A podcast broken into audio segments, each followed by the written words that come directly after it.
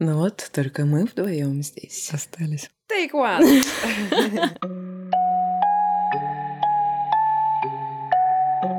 Мы же пара, и все должны делать вместе. Сиди тихо, ну куда ты лезешь? Тебе же уже не 20. А ты через не мог? Надо быть мудрее. Тебе Ты больше же женщина. надо, что ли? Все вообще не так. Привет! Это подкаст «Все вообще не так». Я Зоя Молчанова, и здесь мы говорим о стереотипах. Как мы выяснили в первом выпуске, оказывается, они, в общем-то, постоянно вместе с нами и вообще формируют какое-то наше мировоззрение, являются точкой опоры и, как ни странно, помогают нам как-то анализировать вообще все, что мы делаем. Поэтому мы до сих пор э, разбираемся, как с ними вообще жить, нужно ли бороться. И сегодня со мной в студии актриса Маруся Зыкова. Нормально так подвела, очень плавно. Привет, Марусь. Очень красиво, Зоя. Это было просто...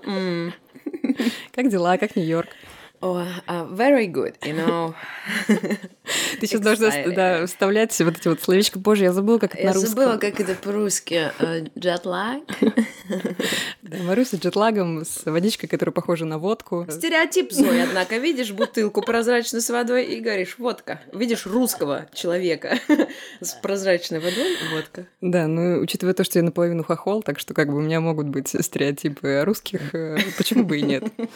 Мы когда с тобой обсуждали э, вообще нашу будущую встречу, мне очень понравилось. э, Я задавала Марусе какие-то вопросы. А что у тебя вообще там со стереотипами? Как ты вообще живешь с ними? Есть ли что-то, что тебя беспокоит? И Маруся озвучила такую великолепную фразу, э, которая врезалась мне в голову по причине того, что у меня есть аналогия с ней что стереотипы — это как выстрелить себе в ногу.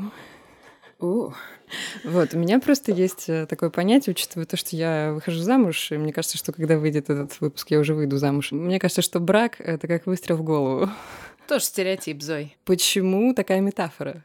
Что это значит для тебя? Ну, потому что стереотип – это а, что-то уже установленное, да, то есть некоторые ожидания от чего-то. Вот ты говоришь а, брак, да, то есть некоторые ожидания от брака. А когда мы имеем какие-то ожидания про любой предмет, про любой город, любого человека, любого явления, э, если мы имеем эти ожидания, то мы как бы не впускаем Бога в самом широком смысле этого слова. Но я имею в виду, что вот ты как раз очень вовремя упомянула, что я вернулась из Нью-Йорка. В наши времена это можно преподносить особенно, Абсолютно. как бы, особенно. Ну вот, и, я думаю, боже, почему получилась такая офигенная поездка? Вот просто невероятно, все было лучшим, лучшим образом. И потом я поняла, что у меня не было ожиданий никаких. М, Решение полететь в Нью-Йорк случилось в воскресенье, а, а были мы там уже в пятницу. И то есть у меня не было времени даже иметь какие-то ожидания. То есть, ну, правда, если честно, у меня и в целом никогда нет ожиданий, когда я куда-то лечу. То есть а, потому что если они есть, то все, то если, то тогда только два варианта событий. Либо как бы хороший и все по твоему плану, либо плохой, когда не по твоему плану. И поэтому ожидание тоже равно стереотип, тоже равно некоторые ограничения. Просто ты сам себя стреляешь в ногу том смысле, что ты не даешь третьего, четвертого, пятого, шестого миллионного варианта развития событий. Ну вот, кстати, а ты часто как-то строишь заранее какие-то ожидания? Или ты все таки как-то боишься, допустим, разочароваться и пускаешься в какой-то поток э, и воспринимаешь все как есть? Но я строю ожидания тогда, когда мне страшно куда-то идти. Допустим, нужно поехать на пробу, да, допустим, кому-то, кто для меня авторитет. И я начинаю строить ожидания в том смысле, что чтобы обезопасить себя, чтобы снизить риски, я думаю, так, а тут я войду, а тут я скажу, а тут я то, а тут я все.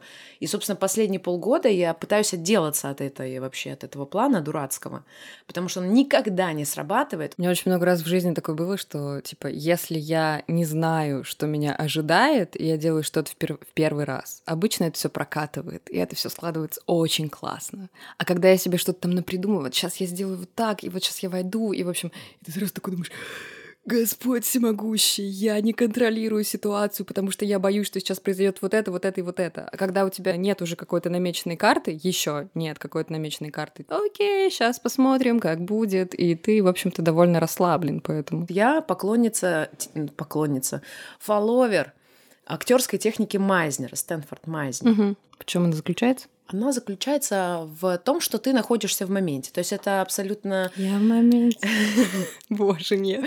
Ты, ты личинку в мою голову теперь засунула на весь оставшийся вечер. Ну, короче, суть этой техники в том, что ты ничего не планируешь. А, что вот когда мы смотрим американские, там, европейские фильмы и думаем о том, боже, какие эти актеры спонтанные, как это все как в жизни, как это все. Это вот техника Майзнера. Это когда ты не имеешь плана. То есть, да, ты знаешь слова все, ты знаешь, что тебе в сцене нужно, но ты не знаешь, как ты это будешь делать. То есть ты, допустим, там, не знаю, у тебя сцена, тебе надо в чем-то признаться, там, не знаю, мужу. И идея в том, что ты не сидишь и не придумываешь, «А, я помню, как тетя Люда призналась дяде Саше в том, что она съела его брата. И вот я сделаю так же. Это был прекрасный накал. Она тогда посмотрела на солнце, потом на пол, а потом сказала ему, нет, это все мимо. То есть ты просто находишься в моменте. И, в общем, и как-то это у тебя получается. Вот. Ну, то есть, э, мой, мой любимый педагог всегда говорит, что это волшебное бла.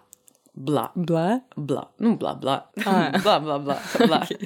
Ну, типа, ну, когда ты, не знаю, на кураже и приходишь на какую-то вечеринку, у тебя все отлично, и к тебе подводят какого-то чувака, а ты ему говоришь, о, э, там, не знаю, что-нибудь а потом оказывается, что это какой-то чувак, и ты такая, типа, блин, если бы я знала, я бы никогда так не сказала. А тут у тебя случилась волшебная бла. Мгм. То есть ты не имела никакого плана, не имела никакого чего-то, ты просто была, жила и ляпнула. И что-то классное случилось из-за что-то этого. классное случилось. Но в твоем примере, э, мне кажется, что тут есть некоторый нюанс э, в плане того, что не планировать и не подготавливаться. Мгм. Это две разные вещи. С одной стороны, ты лучше подготовиться, Ну да. но не планировать. Мгм. Блин, актерская профессия — это рассадник стереотипов. Асмр. Ну, это правда так? Да. Ну, я могу говорить только за, естественно, наш, Мгм. нашу поляну. А, И действительно, она полна стереотипов. Я ненавижу университеты актерские. Я считаю, что это просто отмерший хвост. За исключением там нескольких педагогов, которые выпускают действительно э, прекрасных выпускников э, и делают это по-другому чем большинство. С одной стороны, я как бы не субъективна в этом, потому что я человек, который один раз пытался поступать в театральный университет, и меня не взяли на каком-то там туре, я не помню этих, блин, туров. А, Меня слил тот, кто набирал курс. А, Дядька, которому, если честно, много вопросов. Не потому, что он меня слил, а потому что само по себе. Он вел, передачу про животных, что-то такое. Такой круглый. Дроздов? Нет, нет, нет, нет, это прекрасно. А тот какой-то такой, типа, знаешь, как будто штаны на талии. Вернее, нет, началось это раньше. Я загремела в эту профессию без образования. Так просто получилось. Сложились обстоятельства таким образом, что я в ней оказалась. И когда я уже в ней оказалась, я оказалась одновременно в двух коллективах, а, которые снимали долгие проекты. И вот в одном из них, из этих двух коллективов, был очень возрастной, э, возрастная труппа актерская. То есть там были всякие актеры. э, Мне было типа 20, сколько там, два, я не помню, а большинству было типа 30 плюс. И прям старенькие были. И, короче говоря, и я типа такая распахнутая, 22-летка, такая типа магия, там я на метро ездила на каблуках, чтобы ты понимала. Вот, с Щелковской. А тут, значит, такие дядьки-тетки, которые всю жизнь ждали этого шанса. А я вообще его не ждала. Просто так получилось. Вот это самое бла, Мгм. и вот как бы так сложилось. И они, конечно же, меня ненавидели. Но на тот момент я этого не могла понять, потому что была воспитана другим образом. И они постоянно говорили мне про то, что, вернее, даже не мне, а у меня за спиной, что типа у меня нет образования. Как бы оцени наивность мою, что, например, я восхищалась очень тогда актером, им всем восхищ- все восхищались Сережей Бруновым. Мгм. И он был типа такой недооцененный и все такое, но жутко гениальный. И я смотрела, как он работает, и я думала, боже, это невероятно, какой он, как он это делает, о боженька, в жизни не смогу. И, в общем, в какой-то момент я у него спросила, Сережа, а как вот ты тут играл? И... А мы типа с ним дружили, ну, то есть, как мне казалось. И я говорю, а как ты тут заплакал? Ну, у меня же нет никакой школы, я не знаю, книжек не было каких-то, кроме mm-hmm. этого скучного Станиславского. И, и он говорит, ну, надо просто очень долго на софит смотреть, и у тебя начинают слезы течь. И я смотрела на софит. Ты понимаешь? И э, с тех пор у меня очень сильно упало зрение, надо сказать. И теперь у меня прооперированные глаза. Боже. Вот. Ну, короче, да. И я это приняла за чистую монету. А если нет софита? Ну, он всегда есть на площадке, так или иначе есть софит. Не, не в поле твоего зрения. Ну зачем-то тебе плакать? Да не плачь, если это не работа. Короче, в какой-то момент я подумала, что да, мне надо идти учиться. Такая же штука, что девочек берут только до 24 годиков, по-моему. И получилось так, что я поступала так, что это там из разряда мой последний год, ну что-то 23 мне уже было, типа через полгода 24, ну как-то так. И, в общем, я пришла, меня подготовила коллега, а, прям занималась со мной, актриса театра, очень талантливый человек, и и она меня готовила как могла. А, у меня была программа, и, значит, я пришла, первый тур прошла, второй, и вот и когда на третий я пришла, где уже был вот этот вот дяденька, э, набирающий курс, я офигела. То есть до этого вроде все были, ну, они были младше меня, те, кто поступали, но они были вроде нормальные какие-то ребята. А тут я прихожу и вижу какое-то безумие происходящее. Они ходили и говорили, наш папа, не помню, допустим, Леонид Семенович, Леонид Семенович, папа наш. Вот так вот они были. И я такая прям офигела, думаю, то есть мне надо будет этого круглого человека называть отцом? Что происходит?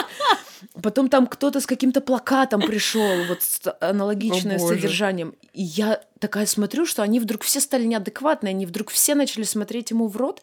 И это было так дико странно. Потом кто-то выходил, кого прослушивали, и какой-то там человек, уже, видимо, преподаватель или кто говорил, вторая Немоляева. Это всегда произносилось с придыханием. Mm-hmm. Или про кого-нибудь второй Янковский, молодой Янковский. Ну вот что-то такое. И меня так это резануло, потому что я не понимала, почему, зачем должен быть кто-то второй. Угу. Кто-то, потому что поезд ушел уже, все, зачем второй кто-то, он уже был. Должен быть кто-то новый, кто-то неповторимый, потому что каждый неповторимый. Ну вот, и, короче, и, в общем, все мое поступление состоялось из того, что я открыла рот, сказали, читайте стих, и я сказала, как живется вам? Спасибо. Реально? Да. Поэтому, с одной стороны, я злобный человек. Мне, разумеется, это все не нравится, потому что меня, а, не взяли, б, я увидела такую какую-то странную штуку, и с, наверное, когда я хожу на актерские тренинги, а я много на них хожу все равно, и потому что это классно и интересно, я всегда вижу, особенно на э, тренингах, касаемые прохождения проб, я вижу вот эту вот позицию раболепскую такую. Это, да, ну то есть характерная. Я, я пять лет пыталась понять, что значит характерная актриса. А и, что значит характерная актриса? Которая типа сыграет комедию, сыграет что-то еще. Но я, блин, смотрю на мою любимую Эмму Стоун и понимаю, что она все может сыграть. Масюшка и то, и просто. это, и пятое, и десятое. И ты больше не поступала, получается? Я больше не поступала, Ты забила да. просто на это? Нет, я поехала в Л.А. учиться. А, да. за деньги? За деньги, да. Да и там, собственно, тоже вряд ли я рассчитывала на бюджет. Потом это не так дорого, когда ты... Я же уже снималась, у меня были деньги. Стереотип, да, то есть мы передаем из уста в уста какую-то короткую формулу, по которой все будет окей, и ты выживешь, угу. условно. Не носи короткую юбку. Шлюха!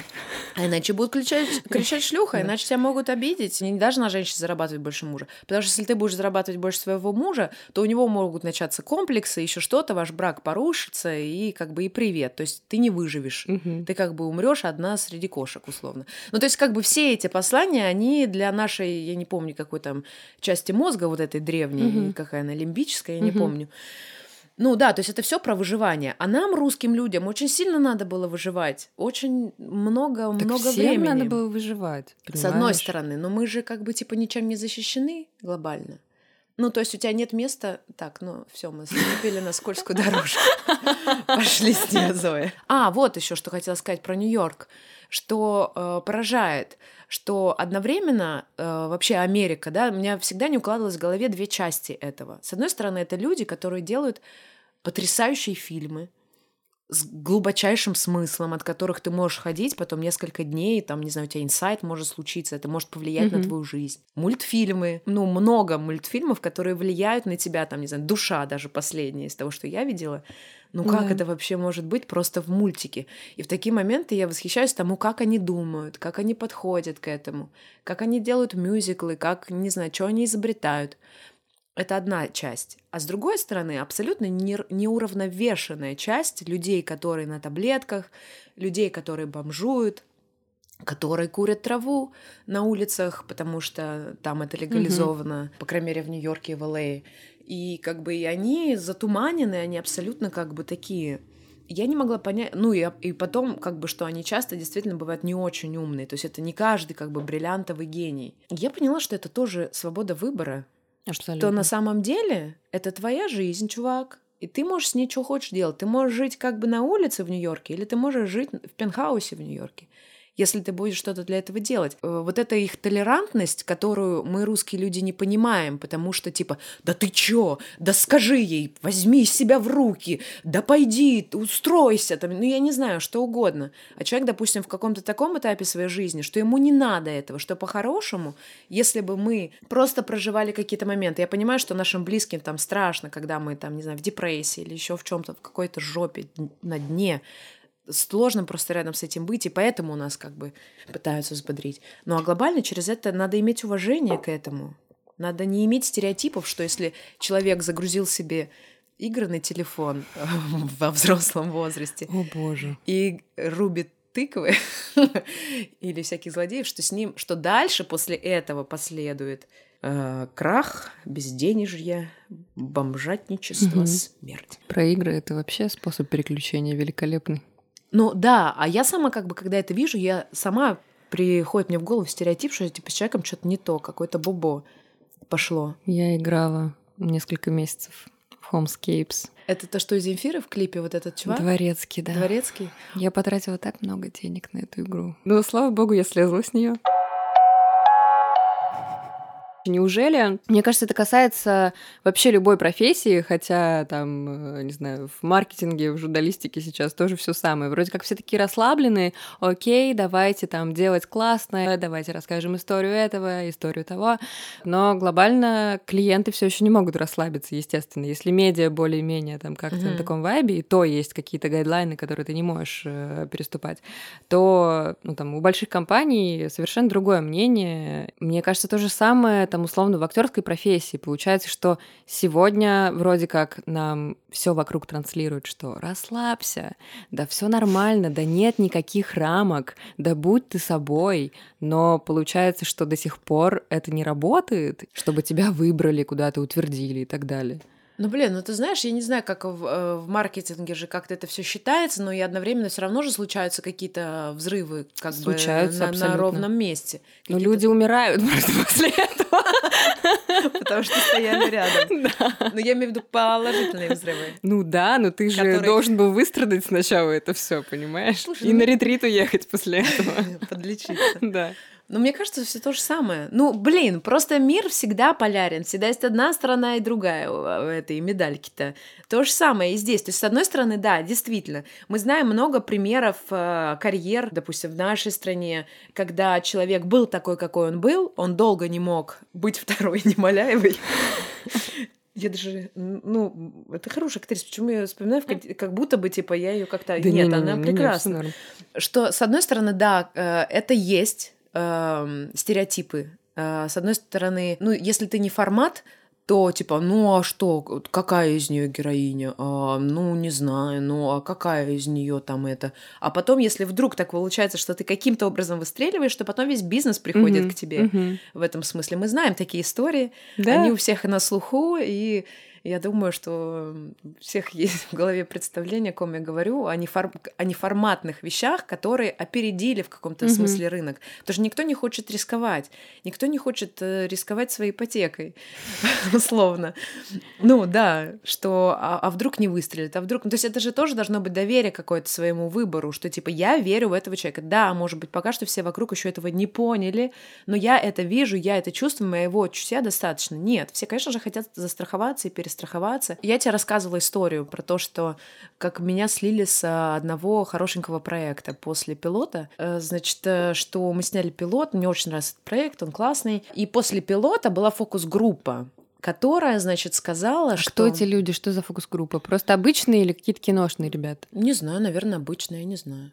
Ну, там вроде и обычные, и вроде и те, кто пишут, ну, то есть продакшн люди, не знаю. Вот, и опять-таки знаю это со слов, может быть, вообще все не так было, и мне просто рассказали такую историю, типа, утешить меня в кавычках. Да, да, да. И что они посмотрели это все и сказали, что нет, ну вот это вот героиня-блондинка, типа, не верится, что она может любить такого простого чувака, и даже любить его, несмотря на то, что у него есть жена, и оставаться с ним в отношениях, несмотря на то, что он ее все никак-никак не выбирает, что, типа, такая девушка, она как бы, типа, на яхтах катается и с олигархами живет. Это же комплимент.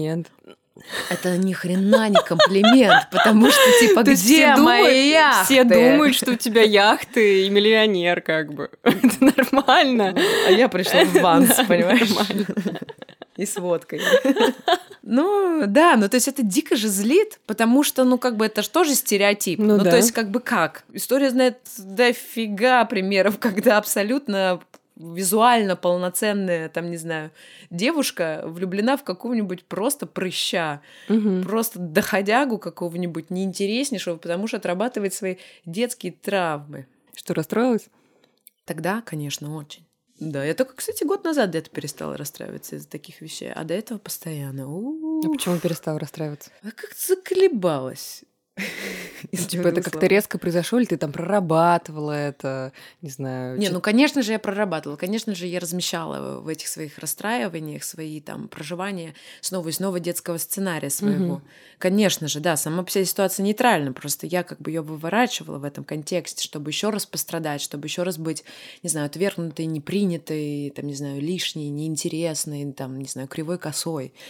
Ну, то есть это была, была абсолютно моя бессознательная штука. А Как ты думаешь, э, важно ли как-то искусственно воспроизводить какие-то свои неудачи или какие-то штуки, которые действительно тебя ранили, чтобы их прожить и типа забить и пойти дальше? Или просто как бы, окей, это отболело, забью, пойду дальше, но потом через 10 лет это где-то выстрелит, и мне будет плохо. Типа ты специально, ты осознанно выбираешь прожить эти чувства, Да, не да, бежать да, от да, них. да, да, да. Как это у тебя работает? Типа тебе легче, не знаю, переключиться на что-то, или тебе важно реально прожить эту эмоцию? Вначале я все это типа была пуль непробиваемая. Первые годы я, в общем, боролась. Я непобедимая, я неуязвимая. Типа, мне больно, но я иду.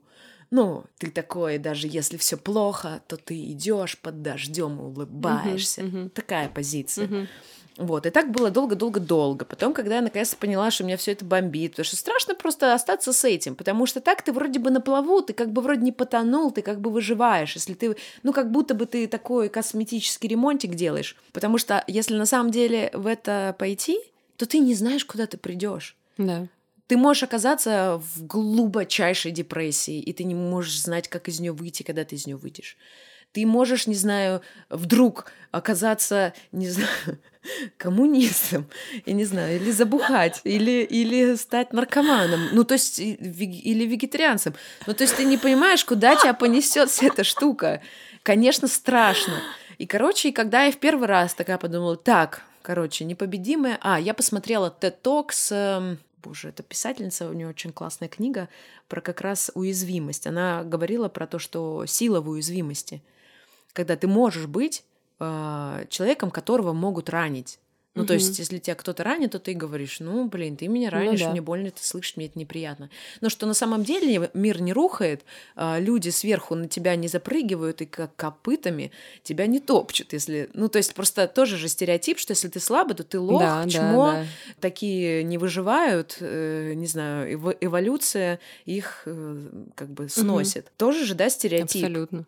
И получается, что вот я в этом стереотипе и жила, и жила до, до тех пор, пока посмотрела этот тет. И я такая, типа, рыдала, рыдала, рыдала, рыдала, в общем, расстраивалась, расстраивалась, что-то ничего не происходит.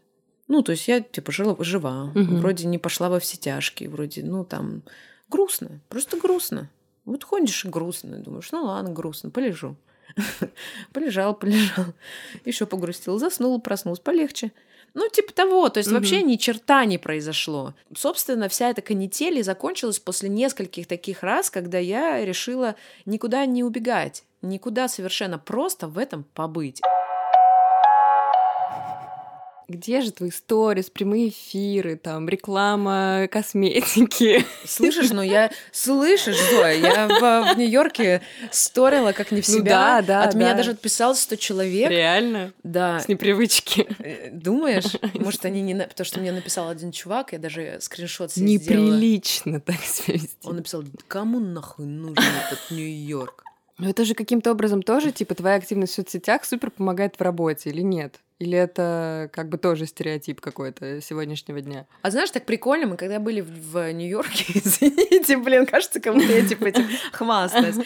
Люди везде люди. И мы там были в одном классном парке, в Бронксе. А, И на соседнем шезлонге сидели ребята, типа 20 там чуть-чуть, не знаю. И они, видимо, актеры или что-то, или модели, я не знаю. В общем, они трещали про то, что влияет ли количество фолловеров на Мгм. утверждение, что они обсуждали какую-то девочку, которую утвердили. Конечно, потому что у нее так много фолловеров, Мгм. для них это бесплатная реклама. И мы такие, с Женей, такие, типа, посмотрели, потому что сколько этих разговоров слышано на- во всяких московских Да, э, да, барчиках, кухонках. э, Первое время особенно, когда Да. вдруг э, какие-то актрисы, у которых было много подписчиков, вдруг они стали активнее сниматься, чем там другие. И поэтому, с одной стороны, да, ну а с другой стороны, ну, это что же не определяет? На мой взгляд, это не определяет. На мой взгляд, актерский инстаграм э, не должен быть уж очень открытым. Может быть, это стереотип. Но я просто по себе сужу, что вот там я очень рада, что Скарлетт Йоханссон не ведет Инстаграм и не Да, показывает. у них там вообще нет ничего, мне пот- кажется, в Потому что русским актерам надо везде деньги зарабатывать, потому что у нас Ну э, да. нет профсоюза, нет ничего этого, по-другому работает система оплаты, и как бы пока ты снимаешься, у тебя есть деньги, когда ты заканчиваешь сниматься, у тебя их автоматически нет. И поэтому, конечно Мгм. же, э, если ты как бы не дурак, то нужно придумывать что-то еще. Ну, то есть мне как зрителю предпочтительнее как бы не знать многих вещей. Мне предпочтительнее, ну, быть вне контекста этой информации. Понимаешь? Почему? Ну, потому что у меня тогда стереотип. Потому что если так представить себе, ну, не знаю, рис Уизерспун, которая варит рис. Или, не знаю, рассказывает про то, что, не знаю, там, типа, девочки вот от целлюлита такое средство. А вот у меня волосы растут от этого шампуня, и тут я, значит, вижу ее, что она в блокбастере, допустим, бегает где-то. А я такая в голове сразу думаю, как там целлюлит трясется, сработал или вот этот шампунь-то помог. Ну, то есть я опасаюсь этого, но опять-таки я же э, фантазирую, потому что мне так кажется. Мгм. Может быть, это и не так. Ну, слушай, условный личный бренд можно же выстраивать и без того, что ты рекламируешь средства целлюлита, там, Да допустим. блин, ну знаешь, мне просто иногда кажется, что, что одно время я писала, когда какие-то да, дофига умные слова, те- тексты. И мне прям нравилось. Короче, мне что-то перло, и у меня были какие-то эти вещи. А последнее время этого не происходит. Ну, то есть, мне кажется, что так много классных а, ребят, которые пишут, ребят, девчонок, которые пишут классные в плане мышления вещи. И я сама их читаю, и поэтому мне кажется, что то, что напишу я, будет вторичным. У меня не происходит какой-то магии, не знаю, чего-то.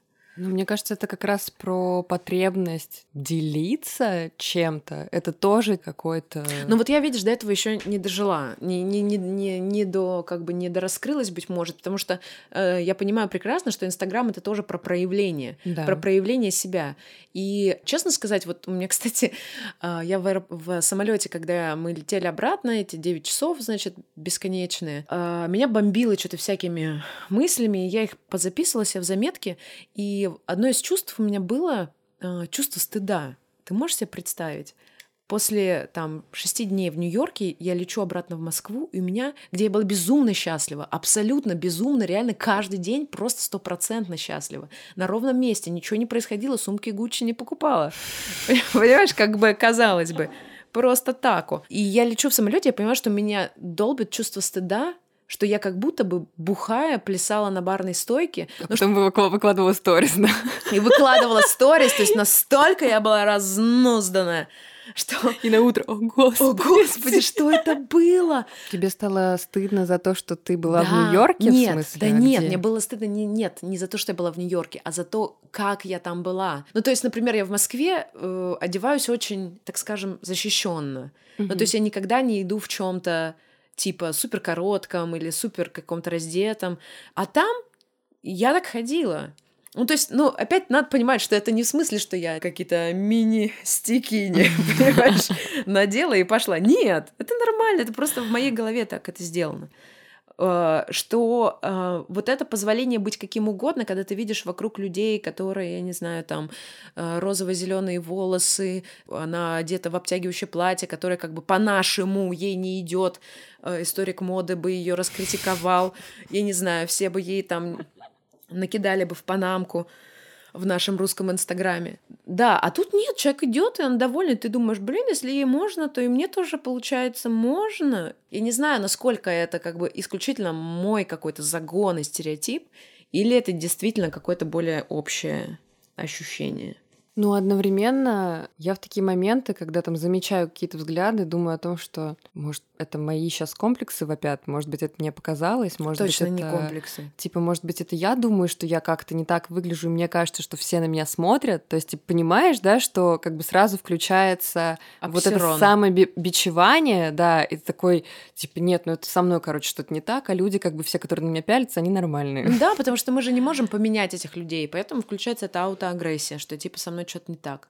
Потому что на самом деле Инстаграмом мы формируем стереотип о себе, так или да, иначе. да, да. И, и с другой стороны, это хорошая история, потому что э, этот инструмент в твоих руках, Да. а, а не кого-то там другого. То есть ты можешь считать, что ты дофига умный, и выкладывать все это, и другие скажут, блин, дофига умная, позовем ее, допустим. да. Ну, то есть, а как другие узнают, что ты там, не знаю, поешь как-то, если ты этого не Никак. показываешь? Ну, а мне кажется, что Инстаграм и грязная голова это вопрос э, тоже же, ну, зачем ты это делаешь? Все Мгм. же обусловлено вопросом, зачем ты это делаешь. Либо потому, что тебе нравится, как ты выглядишь с грязной головой, допустим. У тебя какие-то супер объемные корни, вопреки всему, получается. И что-то в этом есть. Блестящее. Да. Глосси. Да, либо тебе это нравится, либо твоя цель в том, чтобы как бы наоборот разбивать стереотип, типа, а я и такая, я и такой себе нравлюсь, чтобы показать другим. Я очень долгое время делала что-то, чтобы э, условно мне люди снаружи сказали, что со мной все ок. Типа, типа, экзистенциальный кризис. В плане того, что этот механизм умер, Да. да, то есть я так не хочу больше за счет других выстраивать свои представления о себе. И, соответственно, страшно же выходить с этим, когда ты только себя собираешь. То есть классно быть таким, какой ты есть. Вот я сапог, допустим, и я сапог. Понимаешь? Я не пытаюсь нарастить себе ресницы, что я сапог с ресницами или добавить страз, потому что сапоги со стразами больше покупают. А я просто такой сапог, и я горд тем, что я сапог. И каждый мой пост про то, как охеренно быть сапогом. Это очень хорошая идея. Блин, реально. Марусь, подумай об этом, пожалуйста. Что Инстаграм сапога завести. Привет, ребят. Недавно меня прищемили. Так, а знаешь еще в, чем штука? Сейчас же очень много историй о том, что люди открываются миру и говорят, блин, я уязвим вот в этом. Мне кажется, что я сапог. И вот что я понял, будучи сапогом. И все таки чувак, я тоже чувствую себя сапогом, я Да. тебя понимаю. И как бы на этом тоже строится условная коммуникация. И ты из этого сапога вырастаешь. Не знаю, Туфелькой. Чу. Да, например. Вот. За счет вот этого, понимаешь? Вот. И это тоже как один из инструментов борьбы со своими собственными стереотипами о том, что ты вот такой, и тебе кажется, что в тебе тебя очень мало. Можно, мне кажется, в экзистенциальный кризис погрузиться слишком глубоко. Но мне кажется, ты все очень классно по шагам сказала, потому что действительно это тот же самый механизм. Вообще все, все фрактал. Да. Все фрактал. Такое, Можно такое днище сейчас у меня, я реально, я сейчас просто очень сильно загрузилась по этому поводу. А, серьезно? А мне кажется, Да. это, это прекрасная новость. Нет? Ну да, это прекрасная новость, потому что мы глобально равны, оказывается, чуваки. Но я имею в виду, что, что, что то- это так же, как и с этими, Да, да, э, да. этими повторяющимися ситуациями, что ты можешь ее прожить, чтобы она перестала повторяться, только находясь в ней, признавая свои чувства, называя их прям по табличке, что ты чувствуешь, Да. как бы не убегая. То же самое Да. вот здесь, как бы ты можешь выйти из изоляции, выходя из изоляции. Э, можешь обрести себя постами про то, как э, ты себя потерял. Да.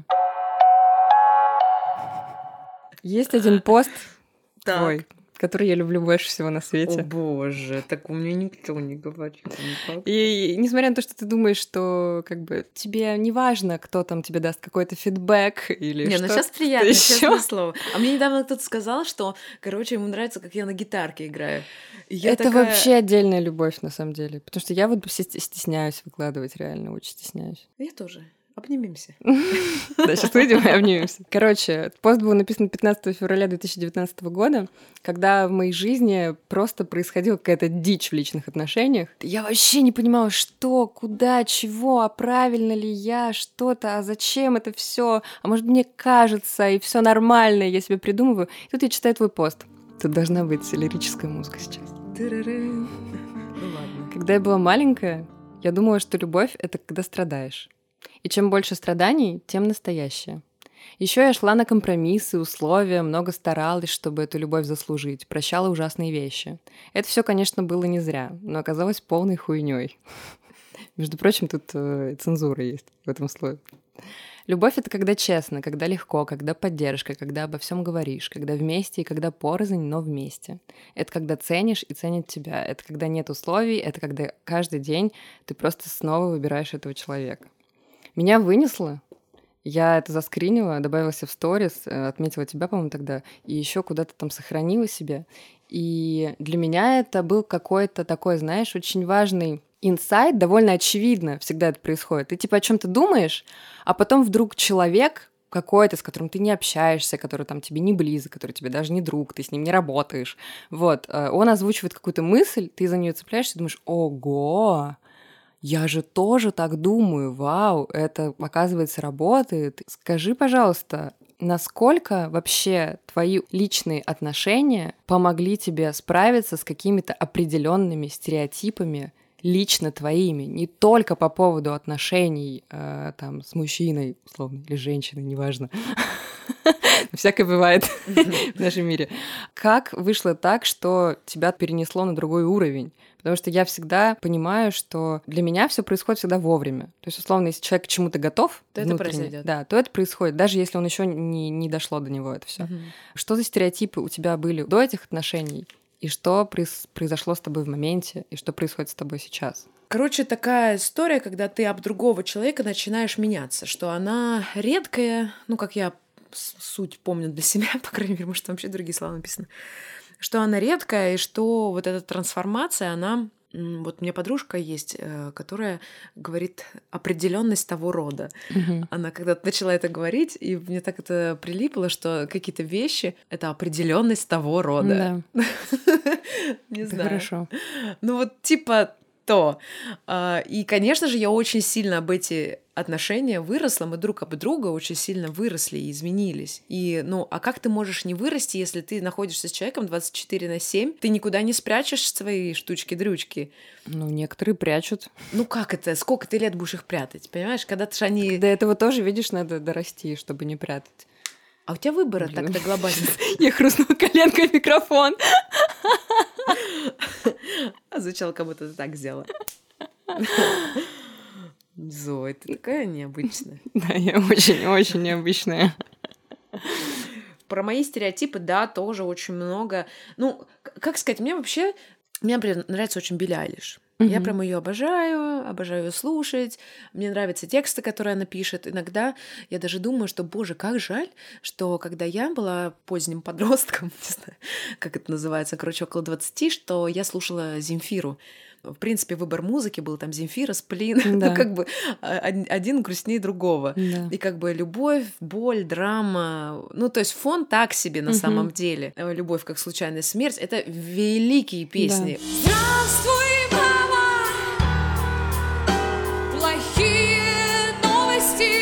Но это была только одна, один угол зрения. И когда я слушаю сейчас Билли Айлиш и то, как она это формулирует, то, о чем она говорит, я думаю, блин, если бы я это слушала тогда, я бы выросла бы, наверное, другим Мгм. человеком. Я бы не попала бы в те отношения, в которые я попала Да. так надолго. Я бы не сделала бы этого крюка, если бы я с самого начала знала, что какая бы я ни была, со мной уже все в порядке.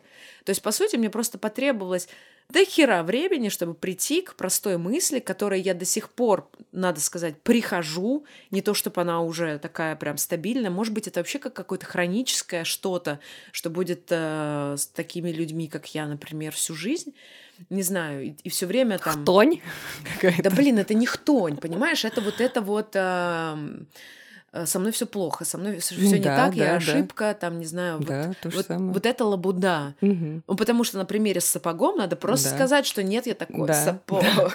Я не знаю. Ну, то есть, благодаря этим отношениям я услышала о себе другие стереотипы, другие хорошие вещи, которые я не могла видеть, которые мне не приходили в голову.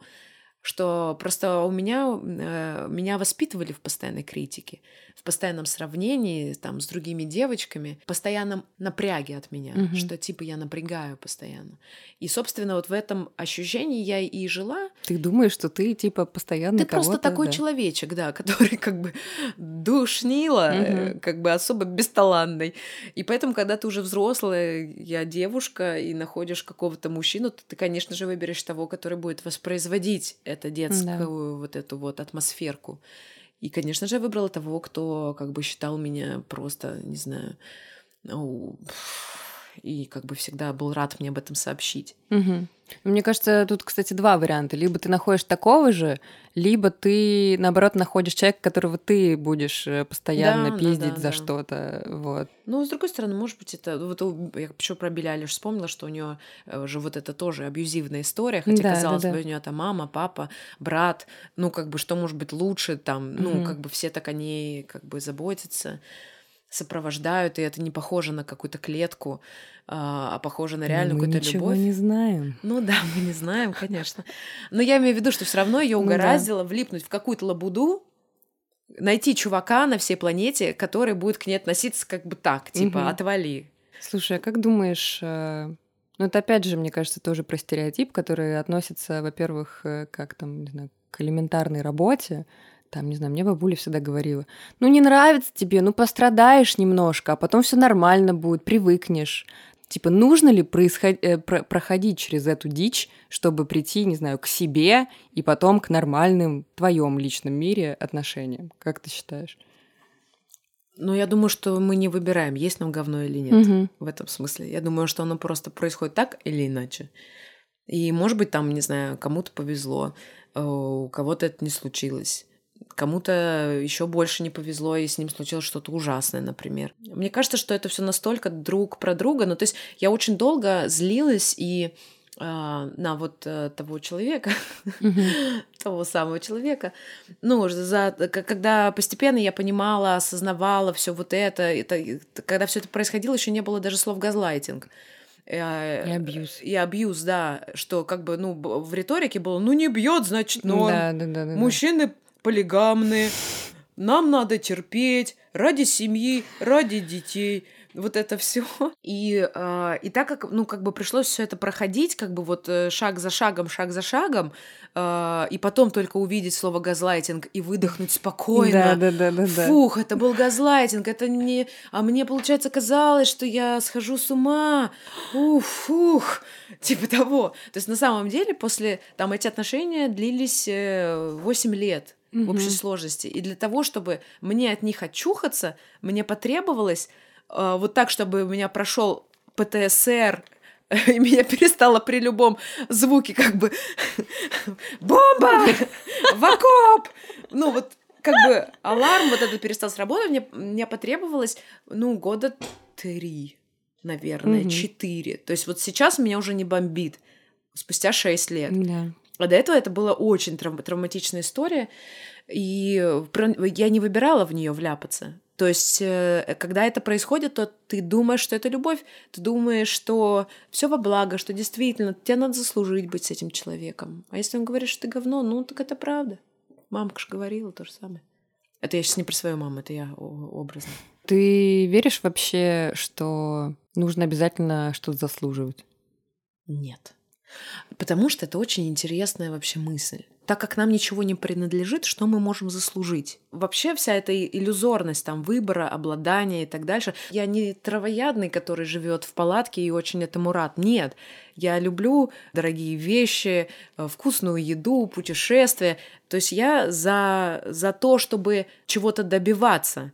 Да, это не всегда у меня получается на данный момент но я за этот вектор, по крайней мере. Раньше у меня получалось, потому что мне нужно было доказать там всем на свете, что значит со мной все ок. И как только кончился этот механизм, я растерялась, я не поняла, а кому мне что теперь доказывать. Получается, что тогда мне нужно действовать только из своего удовольствия. А что такое мое удовольствие? Я не знаю, потому что Мгм. мне с детства говорили, что это я неправильно поняла. Да зачем тебе это нужно, это не нужно? Да что за глупые желания? То есть получается, что я оказываюсь в ситуации, когда я как бы и хочу чего-то хотеть, но я не знаю, хочу ли я этого на самом деле. Ну, Да. то есть бред. И поэтому классно добиваться чего-то, не заслуживая это, а просто ты берешь и методично что ты делаешь. Ты хочешь добиться пресс, ты берешь его и качаешь. То есть ты его заслужила, но можно и так посмотреть на эти вещи, а можно посмотреть, что просто я, блин, хочу, чтобы в моей жизни у меня были кубы. Не знаю, как у Бритни Спирс в лучшие годы. Или у этой, которая прыгала. It's raining man. Hallelujah. It's raining men. Hallelujah. Мне хочется свою квартиру на Таймс-сквер. Нет, на Таймс-сквер плохо. Неважно. Домик у моря. Мне хочется просто узнать, каково это этим обладать. Да. И почему бы нет? Но ты же не заслуживаешь в этот момент. Ты действуешь из другого места. Про э, мою любимую технику Майзнера. Когда я ее полюбила, это случилось после первого моего знакомства с этой техникой, и, одна, и одно из упражнений было следующее.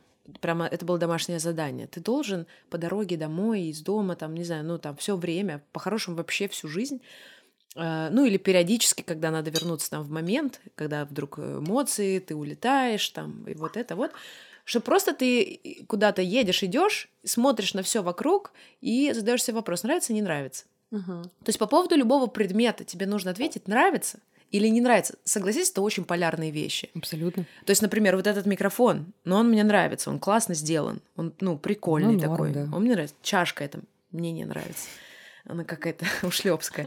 Ну, то есть, и э, когда я делала это упражнение впервые, меня удивило то, что как много я себе врала. Я тогда находилась в такой идее, что вообще все люди красивые, что они мне все нравятся. И когда я поехала в метро, я думаю, так, нравится, не нравится вот этот дяденька.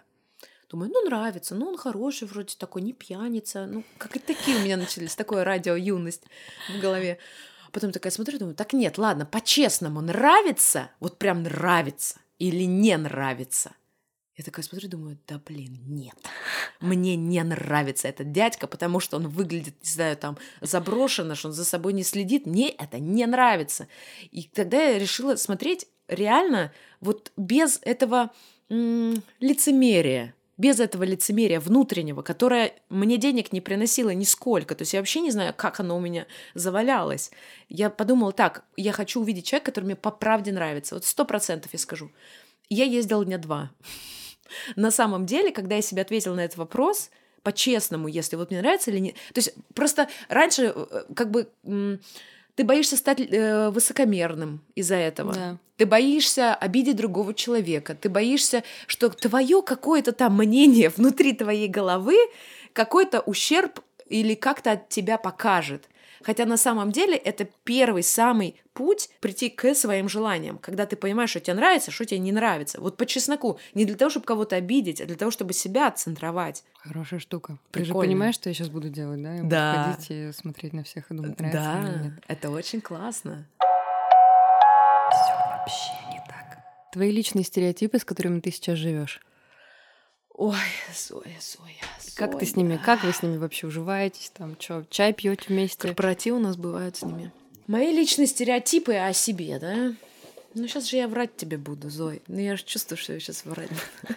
Ну, есть у меня несколько стереотипов про то, что что-то делать в жизни уже поздно. Потом, значит, у меня периодически бывают стереотипы, ну, профессиональные, разумеется, что вот этот период э, моего аутсайдерства никогда не кончится, что это значит невозможно, что значит никому это не нужно, но почему же каждый раз там после проб говорят, после проб говорят, о боже, э, нам очень понравилось, все замечательно, но мы решили утвердить другую. То есть это повторяющаяся какая-то гребаная ситуация из раза в раз. И, и теперь, конечно же, каждый раз, когда там уже какие-то ансамбли, я уже думаю, ну, сейчас точно утвердят ту другую, потому что, типа, в Ну моей да. голове уже стереотип, что не может быть по-другому Да. что вдруг эта штука развернется в мою сторону. Ну, что типа стереотип, что я вот такая типа не снимающаяся Мгм. актриса. Еще у меня стереотип, что что школа это тяжело, учебный год, быть родителем тяжело. Я очень хочу его поменять, потому что это так просто высасывает все. А В каком классе дочка сейчас? В пятый пойдет. Ну так ты уже должна была привыкнуть, типа, к этому Нет, всему. нет, не получилось. Ну, что, например, что никому не нужны мои посты, что, например, какой смысл выкладывать, как я пою, да блин, да все поют, да кому Да это нахрен надо? нет, это другое. Ну вот я тоже так себе иногда думаю, да нет, это другое, и сажусь записывать что-нибудь, и потом думаю, да нет, ну господи, это кошмар какой, нет. А все потому, что мне мама в детстве сказала, что, пожалуйста, закрой рот, перестань петь, у меня Да. голова болит. Вот реально. Как бы она имела в виду свою голову, но дети эгоцентристы иду- принимают все на себя.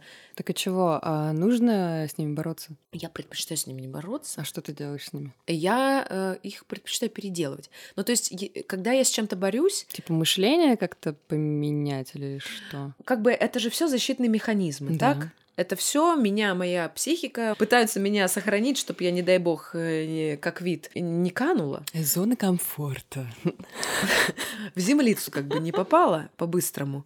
Вот, они меня берегут от этого, не выкладывай это в Инстаграм песен, сейчас как налетят, обосрут тебя, и ты все это, э, и помрешь. Не надо нам этого, нам надо выживать, типа, я не выкладывай лучше.